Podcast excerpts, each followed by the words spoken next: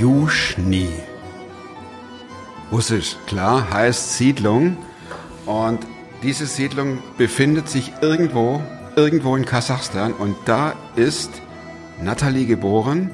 Und es ist wirklich, da wird jedes Klischee irgendwo abgegriffen. Barfuß bei minus 30 Grad im Schnee. Straßenkind, nichts zu essen, mussten Zahnpasta ausdrücken, um wenigstens ein bisschen im Mund zu haben. An Ostern legten die Russen auf die Gräber immer Süßigkeiten und ein bisschen Brötchen und so süßes Zeug. Und dann rannten die oder stahlen die Kids das Zeug, damit sie irgendwas im Magen hatten. Und sie kommt nach Deutschland, wird adoptiert und wächst dann hier weiter auf. Da war sie zehn oder elf. Sie sagt es besser selbst im Film. Das ist echt eine Story aus dem letzten, hintersten Eck. Kasachstan, Kasachstans. Kommt sie hierher und hat eine unglaubliche Geschichte. Und ich bin echt dankbar, dass sie hier war und ihre Geschichte mit uns teilt. Klar bin ich einer, der gescheitert ist. Ich weiß nicht mal, was da läuft und was es ist. Ich bin in der Hinsicht im Moment ein bisschen privilegiert. Der Podcast mit Thomas Mayer. Natürlich denkst du dir dann erstmal, ja gut, der hat auch keine Ahnung. oder was weiß ich. studiert noch Medizin Ja. und leitet Das hat er im Bett, hat er eigentlich einen Hund draufgeschlagen. Egal wie abgedreht das war. Ich kann mich eigentlich an ziemlich viel erinnern. Also es ist so, dass ich, äh, wie gesagt, 1990 geboren bin. Wir schaffen das. genau. Und ähm, also meine Mama praktisch, die hatte den dritten Ehemann und ich kam anscheinend von diesem Mann. Also ich bin 90 geboren. Meine Mutter hat als ähm, als äh, Meisterin in einem Betrieb gearbeitet, bei denen im Dorf. Also in Kasachstan ist das ja so aufgebaut, dass äh, praktisch eine Firma unterhält sozusagen die ganze Stadt. Und wenn diese, Sta wenn diese Firma zumacht und äh, es hat Pech, ne? Also zumindest war es früher so. Ich, mittlerweile haben die dort auch Autos und, äh, und äh, viel bessere Verbindungsmöglichkeiten und so. Aber damals war das wirklich, die waren angewiesen Wie darauf. hieß die Stadt? Juzhny. Also das war noch nicht mal so eine große Stadt. Das war ein, ein ähm, auf, auf Russisch sagt man Pasiolak. Also Juzhny. so, so, so eine Siedlung. In meinem Pass steht Siedlung Juzhny. genau. Kasachstan. Genau, genau. Also geboren Siedlung Juzhny. Und im Volksmund in Kasachstan wird das sogar so gesagt, ähm, also äh, ins Russische passt das so gut, Juzhny, nikomu ne also das heißt, äh, es braucht niemand dieses Dorf, weil es so, das so zerfallen ist, das ist so kaputt gewesen. Und äh, ja, genau, da bin ich äh, geboren und äh, ähm, war relativ schnell auf der Straße, dadurch, dass ich das letzte Kind war. Was heißt auf der Straße? Also, dass ich einfach ähm, zu Hause kein Essen hatte, wir hatten keine Möbel zu Hause. Ach, und die Firma, die ging dann bankrott. Die Oder- ging bankrott, genau, Okay. die ging pleite. Meine Eltern hatten keine Arbeitsplätze mehr, meine Mutter nicht. Also die waren getrennt dann schon zu dem Zeitpunkt. Und ähm, so viel weiß ich nicht, aus welchen Gründen meine Eltern haben angefangen zu äh, saufen. Und ja, ich kann mich nur daran erinnern, dass ähm, meine Eltern nach und nach alles verkauft haben, also so Möbelstücke, immer wieder für eine Flasche Wodka. Und daran kann ich mich erinnern. Und äh, ja, dadurch, dass man als Kind immer unter Besoffenen ist, unter besoffenen Erwachsenen, das ist überhaupt nicht schön. Da ist immer Streit, immer irgendwelches Geschrei, Schlägerei. Und daran kann ich mich noch voll gut erinnern. Und ich bin sehr oft von zu Hause einfach weggelaufen, weil für mich kannst du das eigentlich auch gar nicht zu Hause nennen. Ja, und ich bin oft weggelaufen. Wie kann man es- sich das vorstellen? Ist das ein Raum oder ähm, in dem Nee, wir hatten, wir hatten schon eine Wohnung gehabt, aber da gab's halt dann nichts mehr irgendwann. Ähm, die gingen sogar so weit, ähm, dass sie die Bodendielen rausgeholt haben aus den Häusern, um das zu verkaufen. Um das zu verkaufen für Genau. Schnaps, Wodka, Ja. Ja. Wodka. Genau, Wodka. Mhm. Ja, und ähm, ich bin dann halt ganz viel weggelaufen, ganz viel einfach auf der Straße gewesen. Ähm, ich kann mich nicht erinnern, dass ich so ein Zimmer hatte, ein Bett hatte. Ich kann mich nicht dran erinnern. Ähm, Wie alt warst du da? Ich war fünf.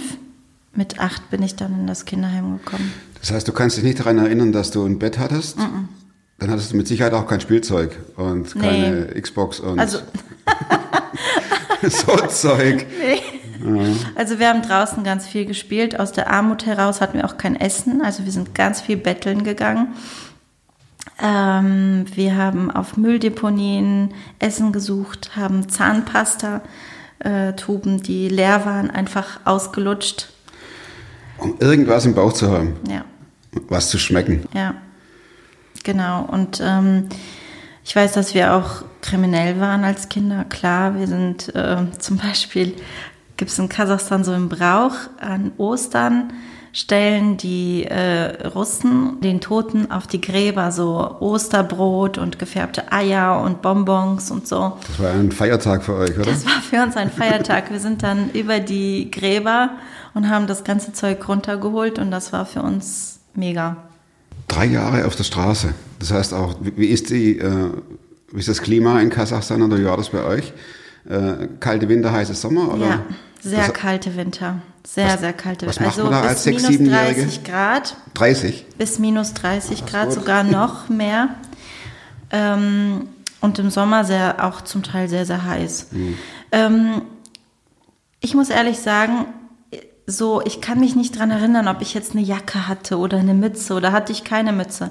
Ich war jetzt in Kasachstan schon öfter äh, wieder da gewesen, wo ich jetzt erwachsen war und habe versucht, in diesem Dorf nach meinen Leuten zu suchen. Und? Die mich, ja, habe welche gefunden.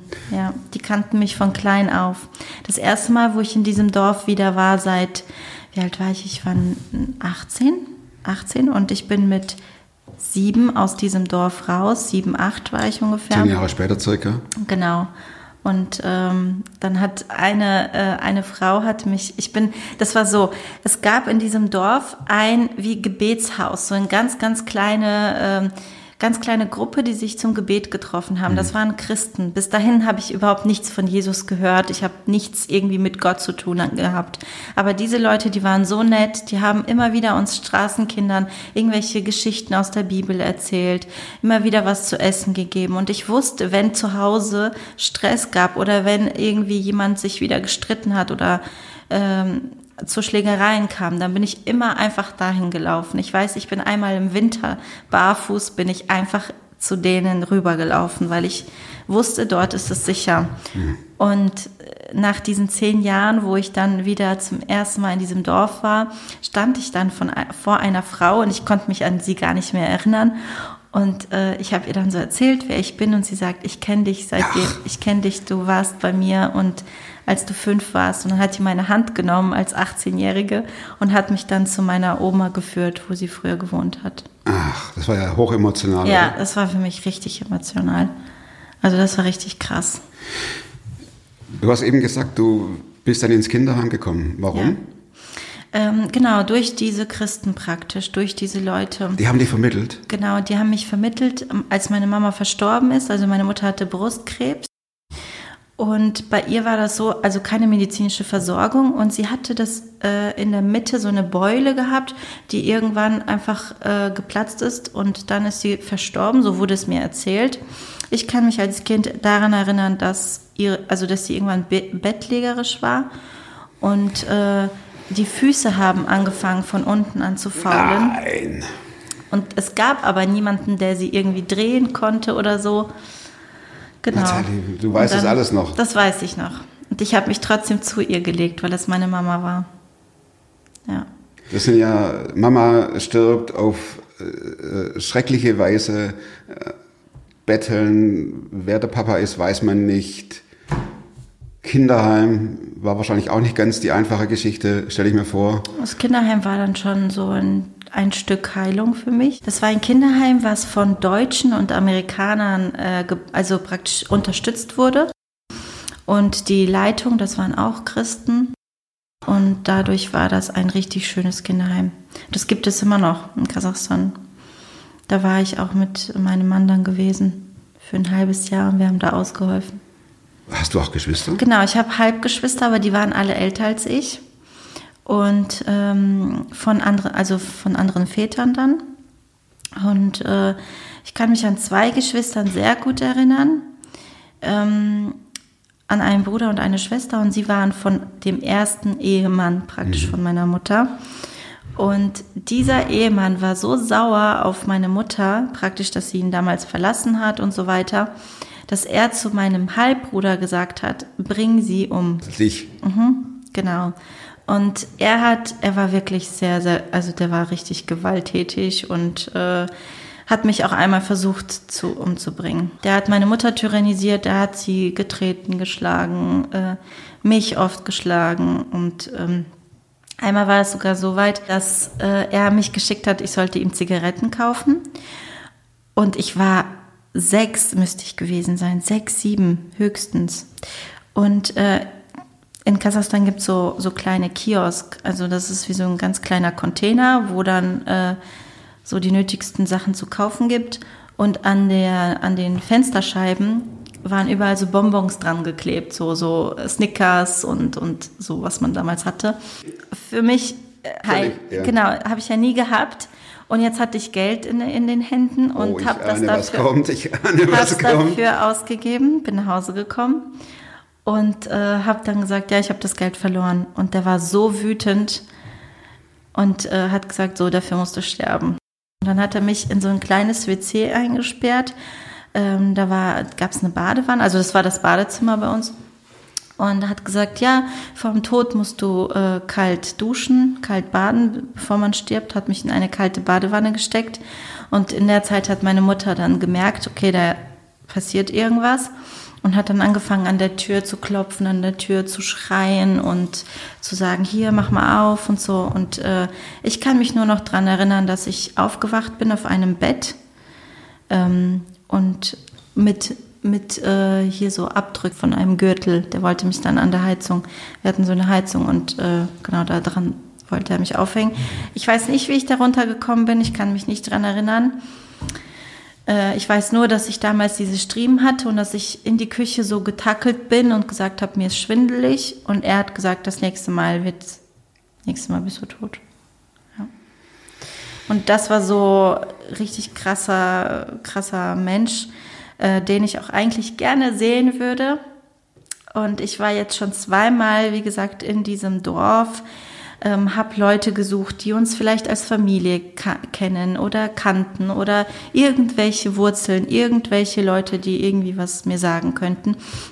Und viele kannten meinen Bruder, weil er sehr kriminell ist und er weiß auch, dass ich in Deutschland bin. Und die haben mir gesagt, das ist nicht gut, wenn du ihn triffst. Und ich habe ihn seitdem, ich habe einige Leute, viele Leute getroffen in Kasachstan.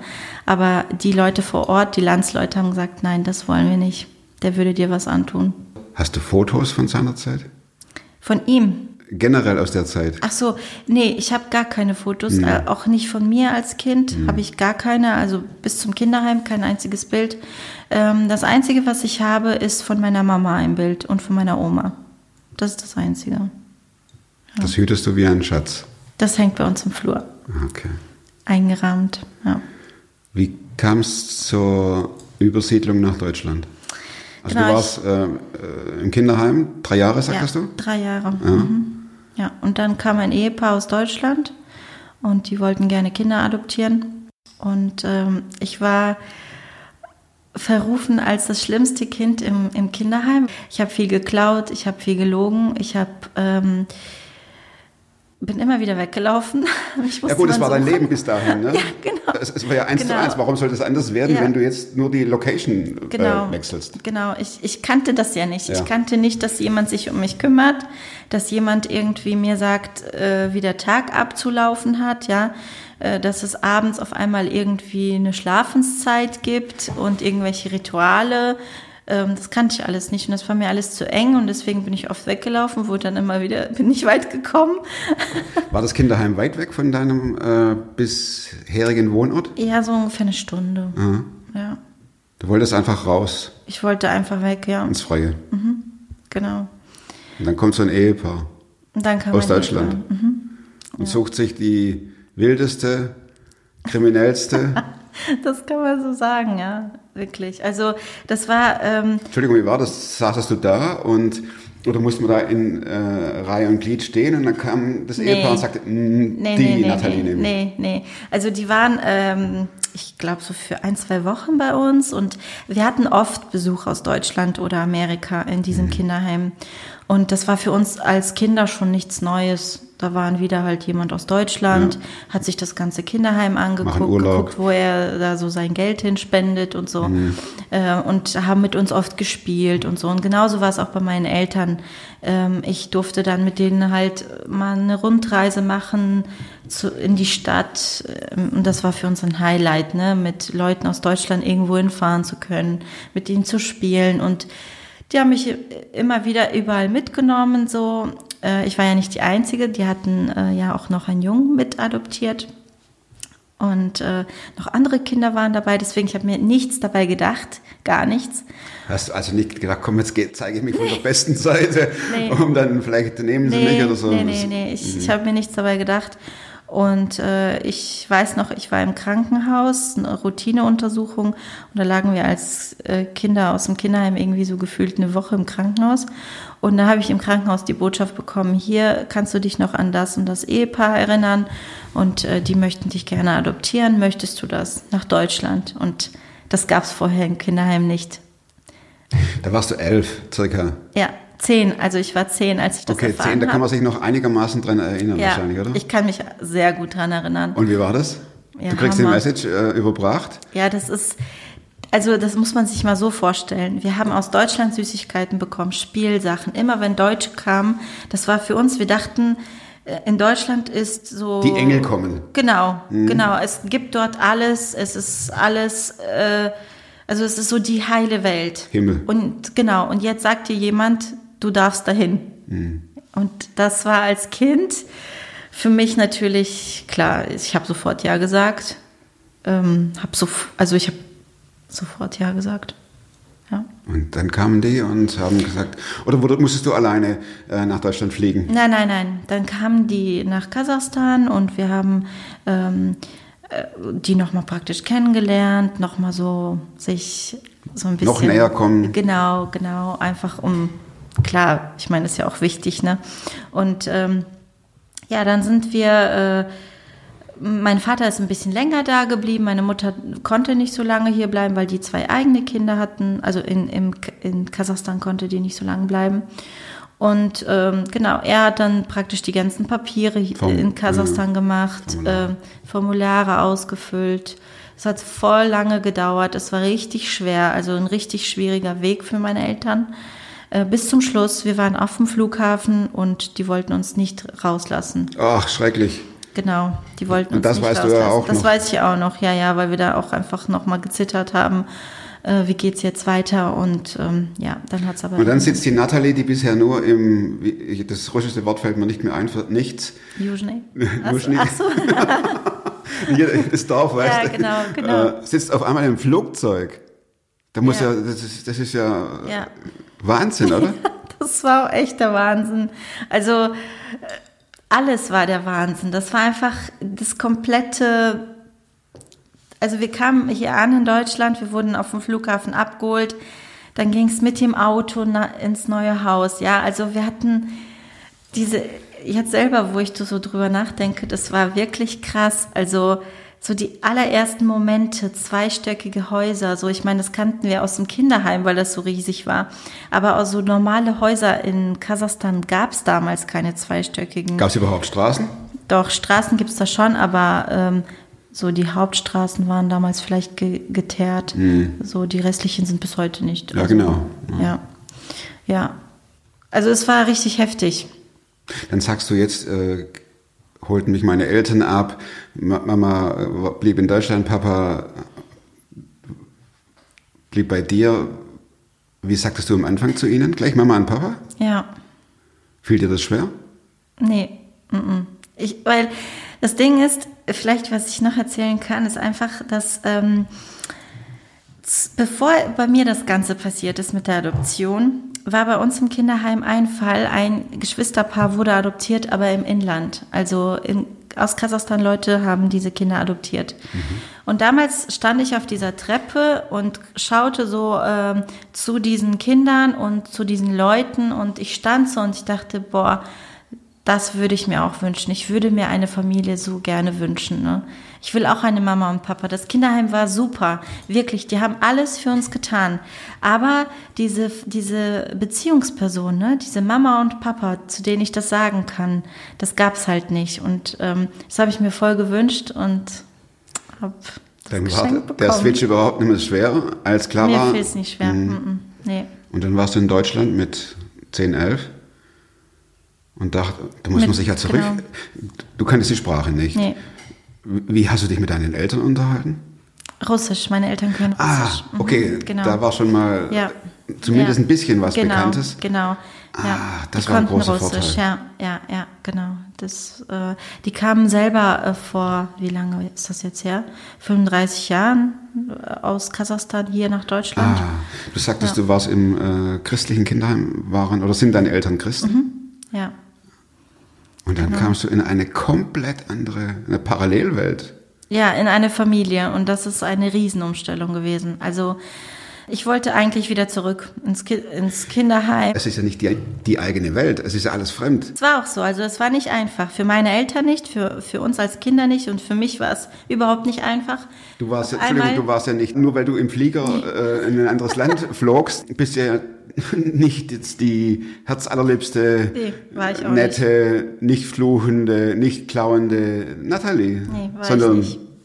Ich bin die gleiche nach Deutschland gekommen und habe meine Eltern gesagt, ich werde diese deutsche Sprache nicht lernen, das könnt ihr vergessen.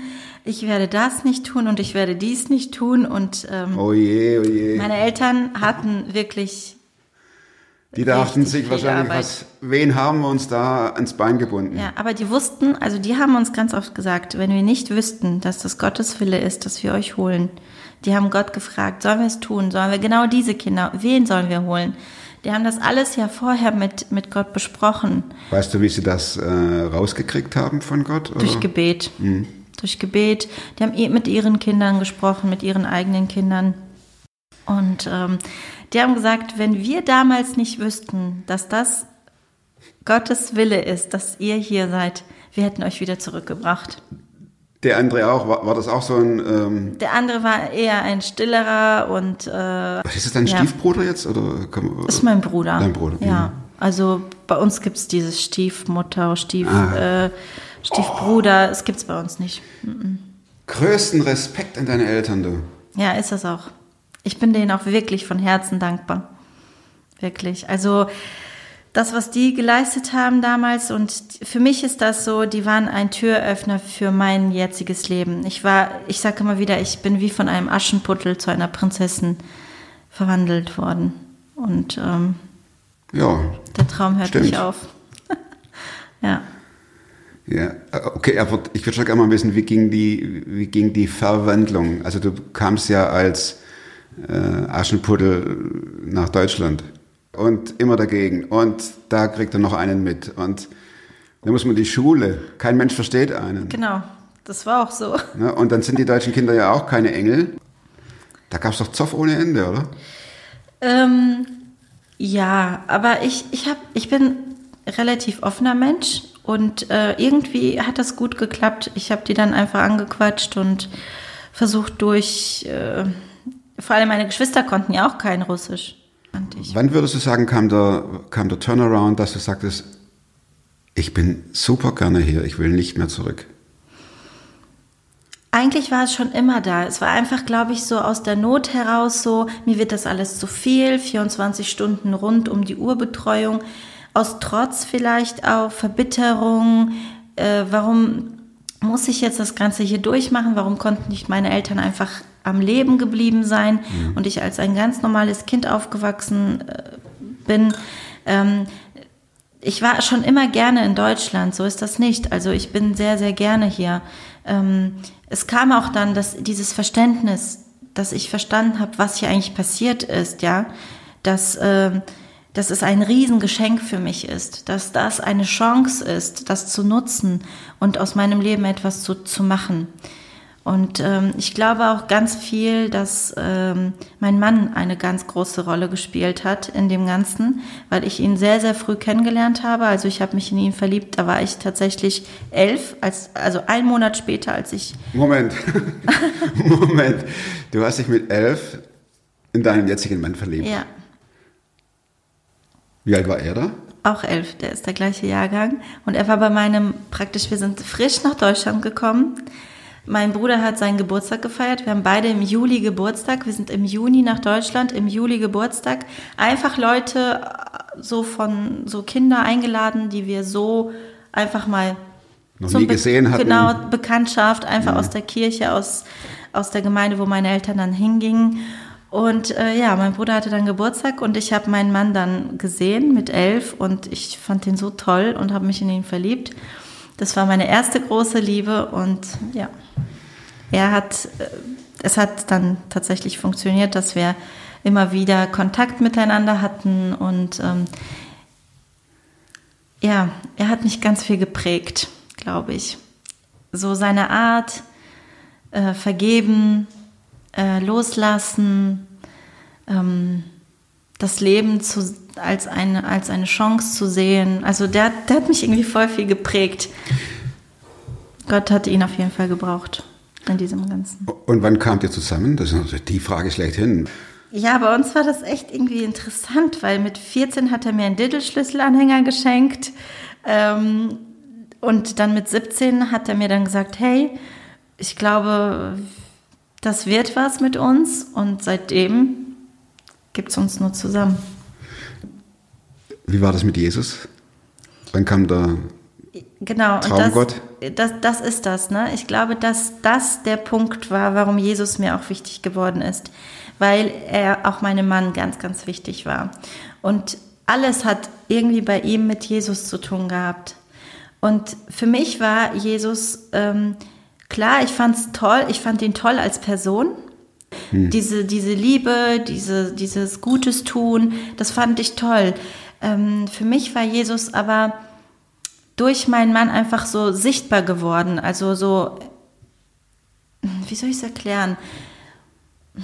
Diese Boshaftigkeit, die manchmal in einem Menschen da ist, und die habe ich ja viel erlebt, in vielen Menschen. Ganz viel durch meine Eltern, aber als ich älter wurde und dieses Teenie-Alter, diese Pubertät, äh, Pubertät? Pub Pubertät, da will man ja auch irgendwie, also da ist man ja auch so ein bisschen Rebell- gegen die Eltern. rebellisch, Rebellisch, ja. dann Ja, genau. versteht man die Welt nicht mehr, warum darf ich das nicht, warum muss ich dann und dann zu Hause sein? Und da war mein Mann für mich da, also mein, da, also der, der Freund. war, genau, mein Freund damals, ne, okay, wir waren nicht zusammen, aber irgendwie war er immer wieder so mein Vorbild, so, und, ähm, ja, und das ist bis heute noch so, dass wenn ich Zweifel habe oder wenn ich irgendwelche Sachen habe, die ich nicht kapiere, dann ist er da, der mich einfach so wieder zurückholt und sagt, hey, guck mal, was ist die Wahrheit? Wie ist Jesus wirklich? Ähm, Wie kam der Moment, dass du, Entschuldigung, wie kam der Moment, dass du gesagt hast, äh, ich will diesem Jesus glauben? Nicht nur als gut finden, sondern sagen, ich glaube dem.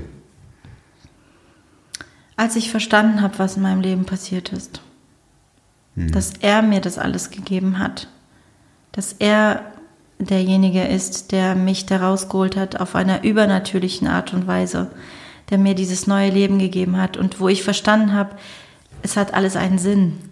Es hat einen Sinn, dass meine Eltern gestorben sind, Das klingt hart. ja, aber das sehe ich heute ganz genauso. Es hat einen Sinn, dass ich als Straßenkind aufgewachsen bin. Es hat einen Sinn, dass ich das alles verloren habe, dass ich im Heim war. Es hat alles einen Sinn. Und ähm, wenn ich mir jetzt mein Leben angucke, dann, spür, dann sehe ich einfach nur pure Liebe. Pure Liebe Gottes. Hast du dich auch gefragt, warum ich? Ja, genau. Also bei mir, genau, vielleicht nochmal so, so eine kurze äh, Wende, so, die ganz stark war, jetzt wo du auch gefragt hast, mit 18. Das war mit 18 ganz, ganz stark. Da war ich das allererste Mal wieder im Kinderheim. Also ich bin dann reingekommen und alle Kinder saßen an den Tischen und waren am Essen. Und ich bin als zehn Jahre später in dieses Heim und ich sehe diese ganzen Kinder und da fing ich an zu schluchzen. Ich habe so geweint und ich stand vor diesen Kindern und ich habe gesagt, warum ich? Warum ausgerechnet ich und nicht irgendjemand anderer? Und da hatte ich auch so irgendwie auch so gegen Gott die Frage, ähm, es ist doch ungerecht. Warum nicht alle? Warum ich? Also ich habe mich in dem Moment so ein bisschen, ich habe so an Gott die Frage gestellt, du bist doch ein gerechter Gott, aber das ist doch nicht gerecht. Was ist denn mit den anderen allen? Dann habe ich ganz viele ähm, Leute, also Frauen, Mädchen getroffen, mit denen ich damals im Kinderheim war und bei denen ich dann auch privat zu Hause war, die jetzt mittlerweile jeder seine eigene Wohnung hat und wo ich dann in den Verhältnissen sitze und denke, boah, krass, wie die leben. Ähm, warum geht's mir so gut? Ich Haben hätte eigentlich auch auch hier gefragt? sitzen. Nee, mm, mm, nee. Ich glaube, dass dafür ist, ist die Distanz zu, zu groß und zu weit weg und nee. Aber ein Stück weit äh, können die das sicherlich nicht verstehen, warum ausgerechnet ich. Damals auf jeden Fall, als ich Kind war, haben die alle gesagt, boah, warum ausgerechnet die und warum nicht wir und Ja. grad, und die Erzieher, das ist ja das schlimmste Kind, warum nimmt ihr genau sie? ja. Hast du dir oder Ja. habt ihr euch mal überlegt, auch ein 22. Kind dort zu adoptieren? Kurz, aber dadurch, dass ich wusste, dass es so schwer ist, ja, meine Eltern haben extrem viel Geld bezahlt, extrem schwierig das Ganze gewesen zu, zu tun, ähm, da haben wir ganz schnell gesagt, nee, das machen wir, wenn in Deutschland.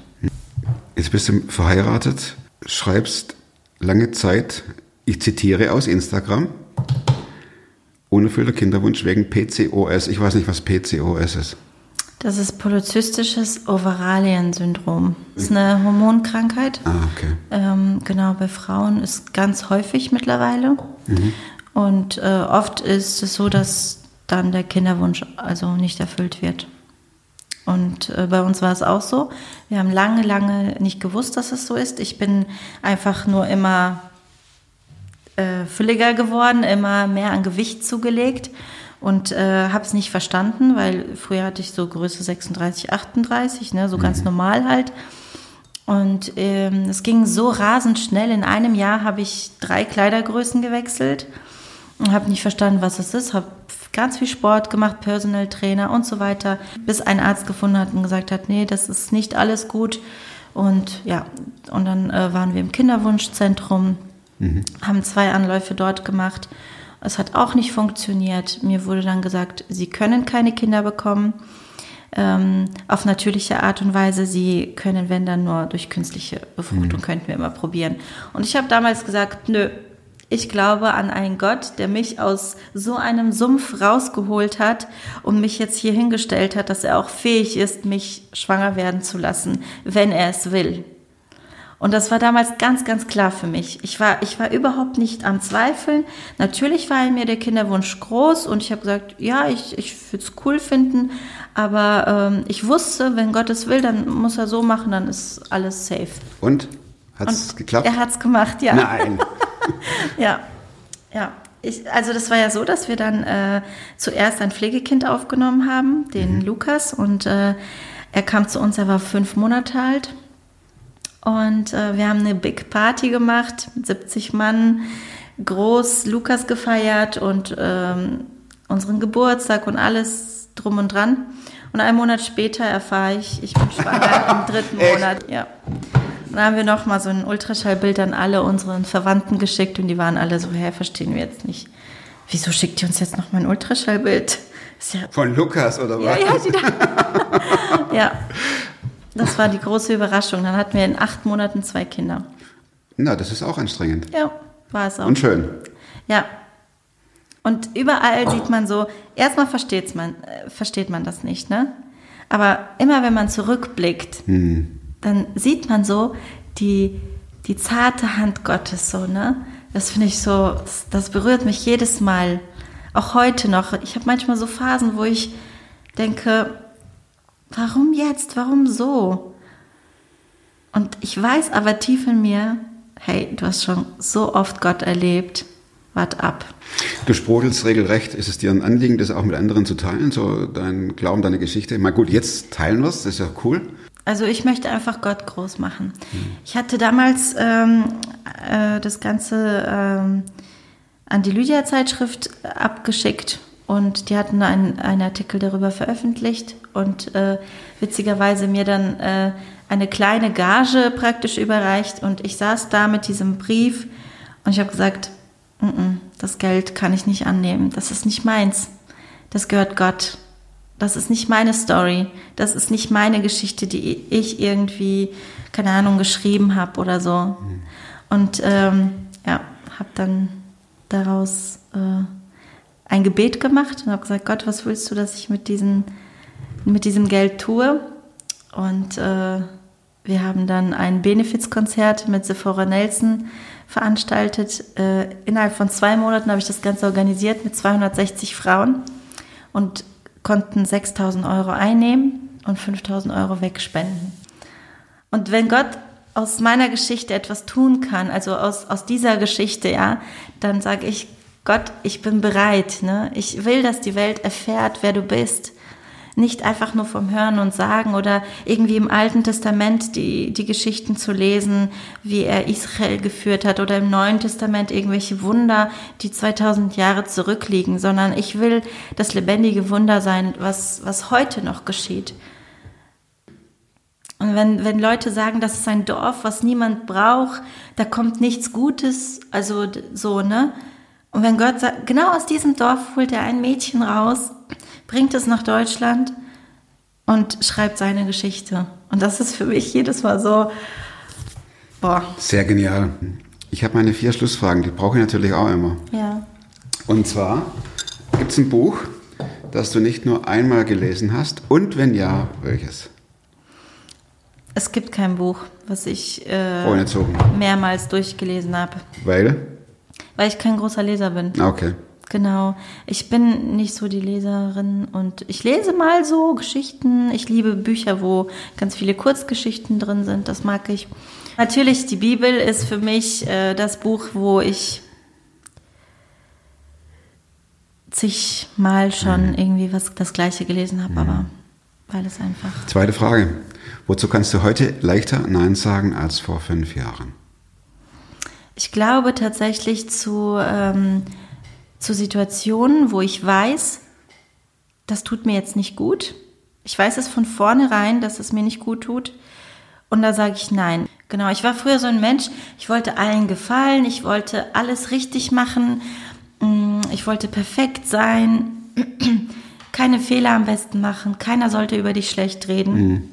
Und das ist weg. Seitdem ich äh, erlebt habe, wer Jesus ist, wer ich durch ihn bin, was ist meine Identität. Ich habe meine Identität in ihm gefunden und ich weiß, selbst wenn Leute etwas sagen, selbst wenn etwas anders läuft, als du es dir erdacht hast, du weißt, wer du bist.